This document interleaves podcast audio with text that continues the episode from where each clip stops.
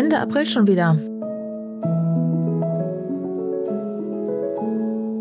Hallo und herzlich willkommen zu einer neuen Folge You Name It, woher die Namen kamen mit Jürgen Udolf. Moin. Einen schönen guten Morgen, äh, sage ich auch, aber besser ist, wenn man Moin sagt, ne? Ja, Moin heißt ja nicht Guten Morgen, das ist ja ein neutraler Gruß.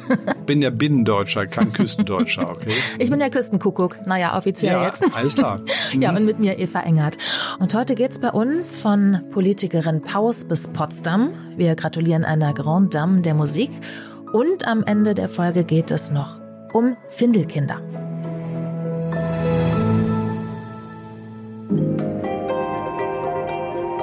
Ähm, das war jetzt erstmal nicht mein Plan, ja. Aber ähm, ich habe dann kurz drüber nachgedacht und habe dann festgestellt, ganz ehrlich, ich bin zu den Grünen gekommen, weil ich Feministin bin. Ich setze mich seit Jahren für das Thema Gleichstellung ein. Ich äh, habe äh, aus tiefster Überzeugung und mit sehr, sehr viel Engagement dafür gekämpft, dass die Kindergrundsicherung ein Kernbestandteil grüner äh, Sozial- und äh, Kinderpolitik ist. Und äh, da ist es wirklich naheliegend, dann dem Ruf auch zu folgen. Anne Spiegel ist weg, Lisa Paus ist da. Wir haben jetzt offiziell eine neue Familienministerin. Am Montag hat die Grüne ihre Ernennungsurkunde von Bundespräsident Steinmeier bekommen. Ein paar Fakten zu ihr. Sie ist Diplom-Volkswirtin, sie gilt als Finanzexpertin. Da saß sie zum Beispiel auch im Wirecard-Untersuchungsausschuss. Da ging es ja um das Verhalten der Politik und der Behörden in der Sache dieses insolventen Zahlungsdienstleisters. Und da hat sie auch damals dem heutigen Kanzler Scholz auf die Finger geklopft. In den Koalitionsverhandlungen der Ampel, da war sie auch federführend beteiligt im Bereich Finanzen und Haushalt. Jetzt macht sie sich inhaltlich dafür stark, das Ehegattensplitting abzuschaffen und stattdessen eine Kindergrundsicherung einzuführen. Und groß geworden ist sie, da müssen wir eher mal hinschauen, im niedersächsischen Emsbüren. Ihr Vater hatte einen Maschinenbaubetrieb geführt. Das Emsland, das ist übrigens eine Hochburg der CDU. Paus ist da ganz offensichtlich andere Wege gegangen. Sie sitzt seit 2009 für die Grünen im Bundestag und gehört zum linken Flügel ihrer Partei. Ja, und jetzt zu ihrem Namen, Jürgen. Hat der was mit Pausbäckchen zu tun? ja, könnte man denken, ne? Nein. Ich sag dir eins, Eva, was dahinter steckt, da würdest du nie drauf kommen. Nee. Da bin ich ganz, ganz sicher. Ich war selbst überrascht. Ähm, dann fiel mir ein, oh ja, das hast du schon mal gehabt. Äh, wir kriegen eine Lösung, mit der kein Mensch rechnet. Da bin ich fest von überzeugt. Also beginnen wir. Emsland passt, äh, gefällt mir gut, geht noch ein bisschen weiter dann in, nach Nordrhein-Westfalen. Das ist Niederrhein. Da ist eine absolute Häufung des Namens Paus zu finden. Wir haben ihn 630 Mal auf der Telefon-CD und damit hochgerechnet etwa 2000 Personen, die so heißen, ist gar nicht wenig. Wir haben also ein richtiges Zentrum. Dieses Zentrum kann bedeuten, da gibt es ein Wort, was es nur dort in dem Dialekt oder in der Mundart gibt, oder gibt es einen Ortsname, oder es gibt eine Entwicklung eines Wortes, die es nur dort gibt. Und die Lösung für diesen Namen ist ein mittelniederdeutsches Wort. Wir sprechen ja von Niederdeutsch. Ich sage nie Plattdeutsch weil die Beschäftigung mit dem Niederdeutschen, das ist eine ganz wichtige Geschichte der Germanistik, würde mit Plattdeutsch nicht richtig getroffen werden. Ich spreche von Niederdeutsch und Mittelniederdeutsch. Das war die Sprache der Hanse. Und die Hanse hat ja, wie wir hoffentlich noch wissen aus dem Geschichtsunterricht in der Schule, eine große Bedeutung für Norddeutschland, für den gesamten Ostseeraum und war damals in, in diesem Bereich äh, die führende Sprache. Wir haben äh, viele Lehnwörter aus dem Niederdeutschen, aus dem Mittelniederdeutschen, im Schwedischen und so weiter. Und hier haben wir ein mittelniederdeutsches Wort, das heißt Parves. Parves. Parves, mhm. ja. Ich frage dich gleich, ob du dir was darunter vorstellen könntest. Dieses Parves ist dann später zu Paus geworden. Das W ist ausgefallen, dann wurde das A mit dem E verschmolzen und daraus entstand ein Diphthong, wie wir das nennen, ein Zwielaut, dieses Au. Und Parves ist also die Grundlage, die wir brauchen. Eva, was ist das? Ich wollte heimlich schnell googeln, weil ich gar keine Aha, Idee habe. Äh, ah, du hm. wolltest heimlich schnell. Ich glaube nicht, dass du so schnell finden wirst. Äh, es gibt eine Stadt weltweit, in der es diese Person gibt. Diese Stadt liegt in Italien und ist die Hauptstadt des Landes Italien. Wir gehen nach Rom. Mhm und wir gehen zum Papst. So, so. Und der Papst heißt auf Mittelniederdeutsch Pavis. Ach, das steht für Papst. Also Mittelhochdeutsch, die Hochdeutschen Babes. Und ein B entspricht im Niederdeutschen sehr oft ein W. Also, ich habe Havig, ne? Im Niederdeutschen. Auch Englisch have ist auch sehr ähnlich. Da gibt es eine Kombination, eine Verbindung zwischen B und W. Und hier haben wir Pavis. Das ist der Papst. Also, der Name Paus bedeutet Papst. Liebe Eva, wie ist denn das zu verstehen? Die ist doch gar kein Papst. Naja, manchmal hat man ja Namen gegeben aufgrund von Eigenschaften. Vielleicht war da jemand päpstlicher als der Papst oder war irgendwie eine Anführerfigur oder Wacher über die Tugend oder sowas? Ja, ja, und zwar übertrieben. Ne? Mhm. Päpstlicher als der Papst, das gefällt mir sehr gut. Es war jemand, der hat sich benommen wie ein Papst, obwohl er natürlich gar keiner war. So eine Art Blockwart. Er hat, äh, ja, vielleicht, durchaus. Also wenn man das jetzt es negativ geht, konnotieren möchte. Ja, es geht auch nicht unbedingt hier um Religion oder so, ne? Sondern er hat äh, strenge Auslegungen gehabt. Ob er sich selbst dran gehalten hat, ist dann die andere Frage. Aber naja, das weiß man ja auch, dass in der Kirche gerne mal Wasser gepredigt und Wein gesoffen wird, ne? Ja, äh, da wollte ich jetzt nicht unbedingt drauf, obwohl das auch Feld. ein interessantes Thema ist. Ja, ein weites Feld ist sehr schön. Ähm, also, er hat sich benommen wie ein Papst und päpstlich als der Papst und hat somit offenbar auf seine Mitmenschen einen Eindruck gemacht, dass er streng äh, etwas verlangt. Äh, und nochmals die Frage, ob er es selbst durchgehalten hat, ist ganz offen dabei. Ne? Der Name Paus, und ich glaube, das ist eine Überraschung, Eva, ne, bedeutet Papst im Niederdeutschen. Ich glaube, da kommt kein Mensch drauf. Ne? Nee, gut, dass du uns aufgeklärt hast. Und wir können ja mal beobachten, wie Frau Paus so agiert oh, und ob man da ja. eine Parallele sieht. Aber witzig, mit Pausbäckchen hat es nun nichts zu tun. Paus in Pausbäckchen Nein. kommt nicht von Papst dann. Nein, das gibt es durchaus, dieses Pause, Pausbacke und so, ne? In der Richtung, ja, das gibt es. Aufgeblasen und dick und so, aber in diesem Falle nicht. In diesem Falle gehen wir zu, übers Niederdeutsche zur Lösung. Und das ist wichtig, nicht Hochdeutsch, sondern Niederdeutsch.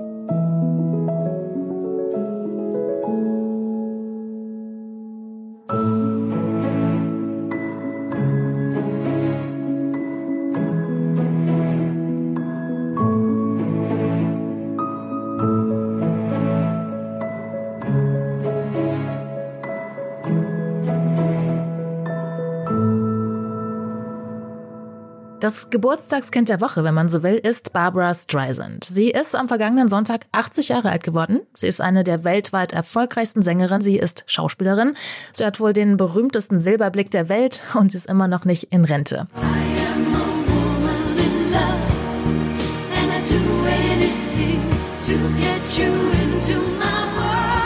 Ihre Stimme ist wie Samt, das hat mal ihr Duettpartner Antonio Banderas gesagt, oder wie flüssiges Gold, je nachdem, welchen Promi man da fragt. Um jetzt Erkenntnisse zu ihrem Namen zu gewinnen, müssen wir natürlich auch auf ihre Herkunft schauen. Das habe ich gemacht. Und zwar wurde Barbara Streisand als Tochter einer jüdischen Familie im Brooklyner Stadtteil Williamsburg geboren. Die Großeltern väterlicherseits, die stammten aus Galizien. Und Galizien, das liegt in der heutigen Ukraine. So, Jürgen, jetzt du. Perfekt. Ja, wunderbar, Eva. Genau diesen Weg äh, wäre ich auch gegangen. Äh, man schaut dann, ähm, woher die Familie kommt. Nicht Vorfahren der entsprechenden Person und Galizien. Den östlichen Teil von Galizien bestreuen im Augenblick russische Raketen, ne? Ja, da sind wir wieder in der Ukraine gelandet. Tja, Wahnsinn. Tatsächlich. Hm.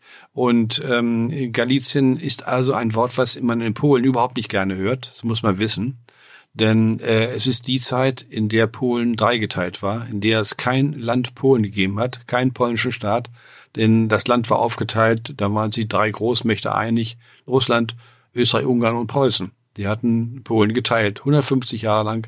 Deswegen ist Galizien als Wort in Polen nicht erwünscht. Muss man vielleicht wissen. Gut, eine jüdische Familie und damit vielleicht auch ein jüdischer Name oder besser gesagt ein jiddischer Name. Jiddisch ist eine Sprache, die mit Hebräisch durchsetzt ist, aber die Grundlagen des Jiddischen und das äh, Jiddisch zählt mit zu den germanischen Sprachen, mit zu den deutschen Sprachen, denn die Grundlage ist Mittelhochdeutsch. Natürlich mit vielen Einsprengseln aus dem Slawischen, Polnisch, Ukrainisch, Weißrussisch und so weiter und ähm, aus dem Hebräischen, aber die Grundform und vieles ist also Deutsch. Mit einer bestimmten Veränderung des Deutschen, die hier eine ganz wichtige Rolle spielt, nämlich eine sogenannte Entrundung. Ich mache das am besten klar mit äh, dem Wort für die Mühle. Wenn wir Mühle sagen, wer mal auf seinen Mund achtet, Ü, da ist der Mund ganz rund, Ü. Ne? Und jetzt kann man den, äh, den Mund in die Breite ziehen. Und es gibt Dialekte, Mundarten in Deutschland, die können das nicht sprechen. Die können kein so rundes Ding rausbringen. Klingt dann wie Miele. Das wird dann in die Breite gezogen. Für Ö ist die Entsprechung E und so weiter. Und für Ei, das ist die Entrundung, ist die nicht entrundete Form dann ein Eu. Und somit, Eva, kannst du die Grundlage des Namens Streisand selbst ermitteln. Streusand? Genau, Streusand. So wie wenn es glatt ist und man macht da ja, Kies drauf. Oder da Steinchen. Denken wir, da denken wir heute dran, ne? Streusand. Ja. Hm. Aber doch sicher nicht vor 300, 400 oder 500 Jahren, ne? Ja, da hatte man vielleicht noch nicht so schöne Straßen, die man, die man streuen musste, weil die eh eine Buckelpiste waren. Nein, hm. Streusand wurde damals in anderem Zusammenhang verwendet. Mit dem Sandmännchen, nee, das kannte man da auch noch. Nein, nicht. auch nicht. Nein, das Nein. wurde verwendet mit etwas, was wir gar nicht mehr kennen. Schreibst du manchmal noch mit Tinte? Oh ja, das mache ich manchmal ganz bewusst, weil ich das so schön finde. Finde ich auch, habe ich auch hier. Trocknet mir aber ständig ein, weil ich es nicht häufig genug mache. Völlig richtig. Jetzt brauchst du bei mir, ich muss ja gleich wieder nachfüllen, werde ich nachher gleich machen, wenn wir hier fertig sind. Ähm, ja, aber äh, mit Tinte früher mit Federkiel und Tinte. Ja, und dann, damit sich das nicht verwischt, die feuchte Tinte. Ja, na klar, hat man so rübergepustet. Das habe ich schon mal gesehen in Filmen. Und so ist es. Und das oh. ist Streusand. Das ist ja cool. Oh, ja, finde ich auch. Und wer hat diesen Streusand verwendet? Wahrscheinlich eher so die gehobene Gesellschaft. Ja, natürlich. Äh, das einfache Volk konnte nicht schreiben. Ja, so die Pastoren der, der Zeit, die Kleriker. Und es könnte jemand gewesen sein, der für die oberen 10.000, sag ich mal so, geschrieben hat. So ein Verwalter, so ein Meier. Oder ein Schreiber. Hm? Mhm. Ähm, Englisch, Schreiber und so weiter haben wir auch in fast allen Sprachen so etwas. Ja, es war äh, sicherlich der ursprüngliche Beruf des Namenträgers, des ersten, der Streusand verwendet hat. Jiddisch, wie gesagt, Streisand. Und damit haben wir diesen Namen geklärt. Und ich finde auch diesen Namen wieder mit der Geschichte hochinteressant. Da hast du recht. Und ich habe noch was Interessantes gefunden. Muss ich dich fragen, kennst du den äh, Streisand-Effekt? Nein, kenne ich nicht. Ah, da, da kann ich dir was erklären. Ja, los. Der geht nämlich auf Barbara Streisand zurück. Okay. Und da geht es um das äh, mediale Phänomen, dass wenn man vielleicht ein bisschen ungeschickt versucht, eine Information für die Öffentlichkeit zu unterdrücken, dass man dann das komplette Gegenteil damit erreicht. Und da gab es diesen konkreten Fall, deswegen geht es auf sie zurück. Ja. Da hatte Streisand 2003 einen Fotografen verklagt mhm. auf die Zahlung von 50 Millionen US-Dollar Schadenersatz. Was hatte der gemacht? Der hatte tausende Luftaufnahmen, um die 12.000 der kalifornischen Küste veröffentlicht und er wollte damit die Erosion, diese Küstenerosion dokumentieren. Mhm, und auf einem dieser 12.000 Fotos war wohl Strysands Haus zu sehen. Ah, ja. Das wusste bis dahin aber keiner. Aber ja. dann, nach der Klage, dann wusste es quasi das ganze ja, Internet. Und das betreffende Foto ging dann rum wie Lauffeuer. Oh. Mhm. Hat sie die 50 Millionen bekommen? Ehrlich gesagt weiß ich es nicht. aber, aber, natürlich war dann das, äh, dann wusste jeder, wo ihr Haus steht. ja, verstehe. Fand ich richtig. Also, das sollte man sich vielleicht überlegen, was man da tut, ne? Ja, gut. Das war der Streisand-Effekt. Vielleicht hat sie 25 Millionen gekriegt, wäre ich auch mit zufrieden. Ne? Ich glaube, ich habe das, warte mal, ich habe doch irgendwas gelesen, dass der dann sozusagen verwarnt wurde, ob der das echt zahlen musste. Also, oh, das, ja. Kann also, ich mir vorstellen. ich fast ein bisschen frech finden. Naja. Na gut, da sind ja noch andere Häuser noch drauf, ne? Nur die haben wahrscheinlich dann die Klappe gehalten. Und ne? um die Häuser ging es ihm ja auch gar nicht, sondern eben um sowas Umweltschutzmäßiges, ne? Ja. Hätte sie mal die Klappe gehalten. gut. Jetzt geht's für uns in eine UNESCO-Welterbestadt, in einen Ort mit einer mehr als tausendjährigen Geschichte, und zwar nach Potsdam. Potsdam hat immer wieder eine Rolle gespielt in der deutschen Geschichte, auch in der europäischen Geschichte. Potsdam war die Residenz- und Garnisonstadt preußischer Kurfürsten und Könige, Hof- und Militär- und Behördenstadt. Und auf der Homepage der Stadt Potsdam heißt es, die nüchterne Toleranz der Preußen, die Andersgläubige und Ausländer immer gern aufnahmen und somit den wirtschaftlichen Aufschwung des Landes begründeten, spiegelt sich noch heute im Potsdamer Stadtbild wider. Potsdam ist aber auch der Ort, an dem Hitlers Reichstag 1933 das erste Mal getagt hat. Und hier wurde 1945 mit dem Potsdamer Abkommen auch die Neuordnung der Welt verhandelt. Und damals war es eine DDR-Bezirksstadt und später und wurde nach der Wende Hauptstadt des neu gegründeten Landes Brandenburg. Ja, und jetzt wäre noch zu klären, woher hat Potsdam seinen Namen? Wenn ich gemein wäre, würde ich sagen, würde ich auch gern wissen. Ähm, denn das ist ein äußerst schwieriger Name. Das wirst du gleich erkennen, wenn ich den ersten Beleg nenne. Die, die erste Schreibung, in der Potsdam erwähnt ist im Jahre 993, wird der Ort erwähnt als der, in der Form Potstupimi. Potstupimi. Ja, verstehst du irgendwas? Klingt lustig irgendwie, ne? Klingt aber irgendwie auch slawisch oder so. Ja, Perfekt, ja, also slawisch ist richtig. Das muss es wohl sein. Also mit was Deutschen kommen wir nicht hin. Aber dann geht die Geschichte weiter. 1317 Postdamp, 1323 Potsdam, 1345 Potsdam und so allmählich kommt dann dran Potsdam raus. Klingt auch so ein bisschen wie Postamt, aber das wird es nicht gewesen sein, wenn da was Slawisches drin ist. Nein. Und Postupimi, der Älteste, der passt ja überhaupt nicht zum Potsdam. Nee, also, absolut Entschuldigung, zum Postamt. Ne? nee. Ich bin schon ganz durcheinander. Ja, ja. Zum Glück haben wir äh, eine Deutung von meinem Vorgänger in Leipzig auf der Professur für Namenforschung, Karl-Heinz Hengst, äh, mit dem Titel 993 Potsdopimi 1317 bis 1480 Potsdam und so weiter. Untertitel noch einmal zu dem schwierigen Ortsnamen Potsdam. Hm? Und äh, darauf beziehe ich mich, denn alles, was vorher geschrieben wurde, ähm, weist er zurück und ich glaube mit guten Argumenten. Und er, er bietet eine Lösung an, die ich für ganz vertretbar halte. Es ist ein slawischer Name, keine Frage. Wir müssen uns erinnern, wir haben es auch schon ein paar Mal angesprochen, dass weite Bereiche der ehemaligen DDR slawisch besiedelt waren. Äh, fast die gesamte DDR war slawisch besiedelt. Ähm, wir haben hunderte von Orts- und Flurnamen, die auf die slawische Besiedlung zurückgehen. Das Ganze wurde dann eingedeutscht durch die deutsche Ostsiedlung, eine große Bewegung von deutschen Siedlern Richtung Osten. Wir haben darüber mal gesprochen, glaube ich, Eva, im Zusammenhang mit dem Rattenfänger. Ist das richtig? Ja, ja immer wieder, ja. Hm. Mhm. Und es war also eine große Bewegung und dadurch wurde dann das Slawische allmählich verdrängt, assimiliert. Dort, wo das deutsche Element dann die Oberhoheit gewonnen hatte, wurde das Slawische auch verboten als Sprache durfte dann nicht mehr genutzt werden, tatsächlich. Das hört man immer wieder, ne? Dass dann plötzlich, wenn sich da Grenzen verschieben und Hoheiten verschieben, dann verbietet ja. man den Menschen einfach ihre Kultur, ihre Sprache. Aber deswegen ja. liebe ich Ortsnamen so, Eva, weil Ortsnamen sind objektiv. Ne? Sie sind im Boden fest verankert und man hat dann nicht drauf geachtet, auch als deutsche Siedler nicht, ob der Name nun aus dem Slawischen oder aus dem Deutschen kam. Man hat ihn zum großen Teil übernommen von den Slawen, die ursprünglich dann da gesiedelt haben. Und man übernimmt ihn. Und somit haben wir einen slawischen äh, Namen vor uns.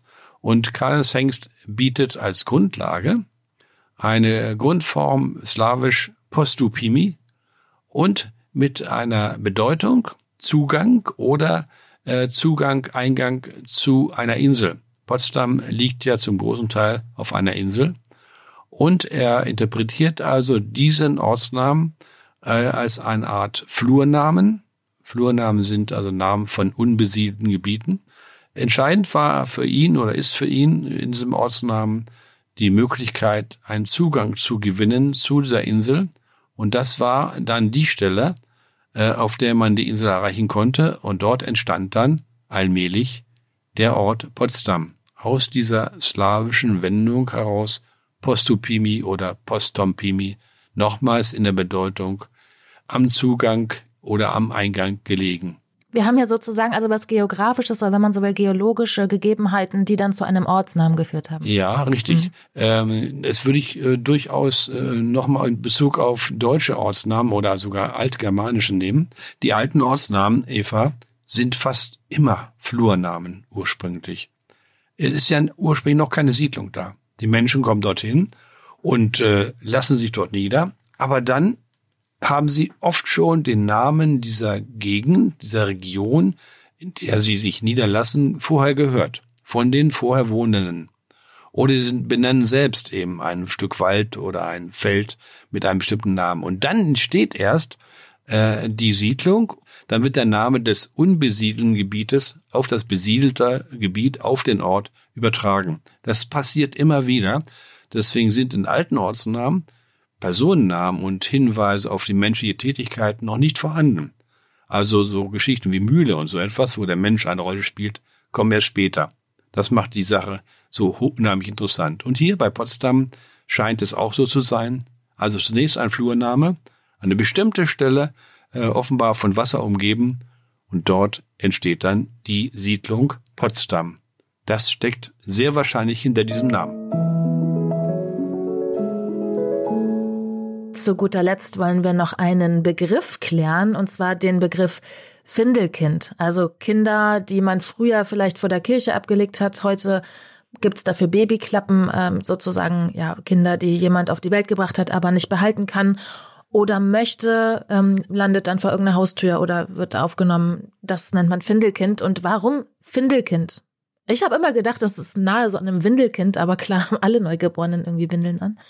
Ja, nee, es geht natürlich darum, dass die gefunden werden. Entweder sollen sie gefunden werden oder sie werden zufällig gefunden. Ne? Das gab ja durchaus früher Kinder, die geboren wurden und äh, da es sich um eine äh, um ein uneheliches Kind handelte, die Frau völlig verzweifelt war, man muss sich das vorstellen, ich finde es grauenhaft, äh, dass die dann ihr Kind einfach weggelegt hat. Sie wollte es wohl nicht töten, aber sie konnte es auch nicht behalten. So ein Neugeborenes da irgendwo hinzulegen, ist schon ein Ding. Aber nun gibt es, äh, ich habe diese Frau kennengelernt, eine Frau in Wien, die sich ganz speziell mit den Namen von solchen Findelkindern befasst hat. Denn diese Findelkinder sollen ja auch einen Namen bekommen. Und äh, jetzt wird ein Kind gefunden, hat aber keinen Namen. Woher auch? Kann auch nichts sagen, kann auch nicht sprechen. Wer gibt den Namen? Und welches Motiv steckt hinter der Namengebung? Damit hat sich eine Frau Anna Staudacher in Wien sehr intensiv befasst, gibt mehrere Bücher von ihr darüber und das ist ein irres Thema. Sehr oft wurden diese Findelkinder danach benannt, wo man sie gefunden hat. Ja, also am Stein, Steinmann, eine, am Brunnen die Brunnerin, am Feld die Feldnerin, Kornfeld, ganz einfach, Kanadi, kannst du dir vorstellen, wo man die gefunden mhm. hat? Mhm. Gartenecker, ne? Mhm. Stell dir mal vor, er legt mal so einen Säugling an die Ecke eines Gartens.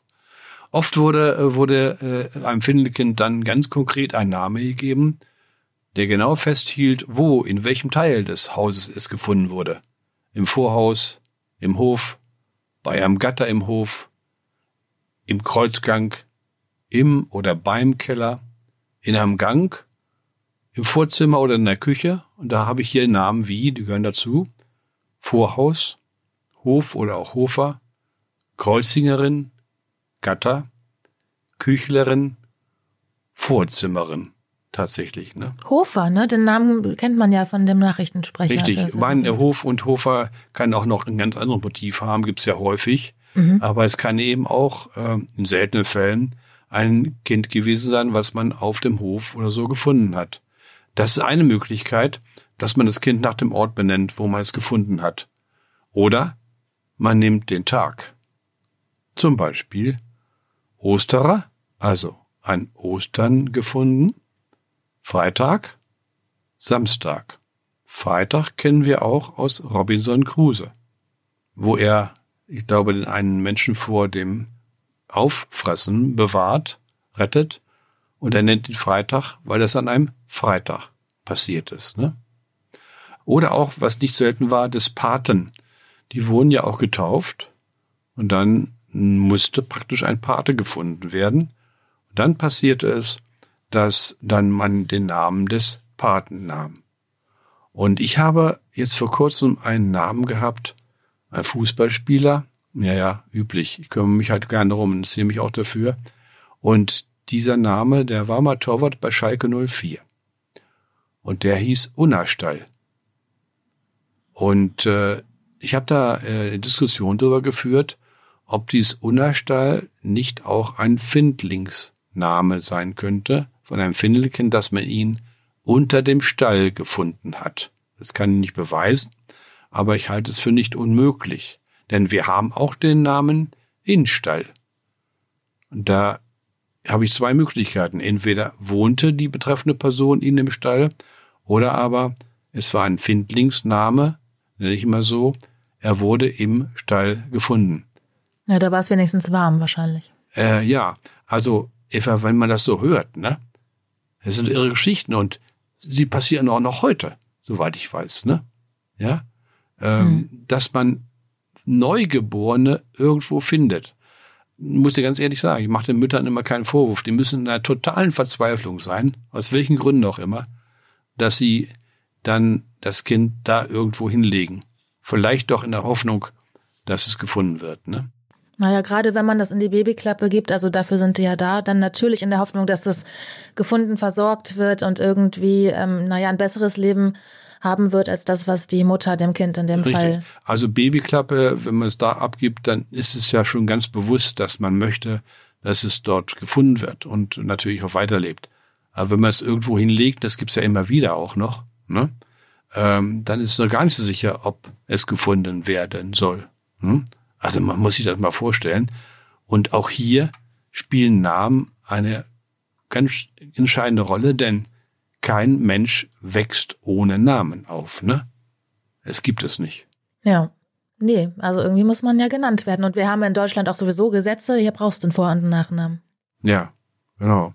Ähm, macht mal wieder deutlich, äh, welche große Bedeutung Namen haben. Und vielleicht macht es auch deutlich, warum ich persönlich mich dafür so interessiere. Muss ich ganz klar sagen.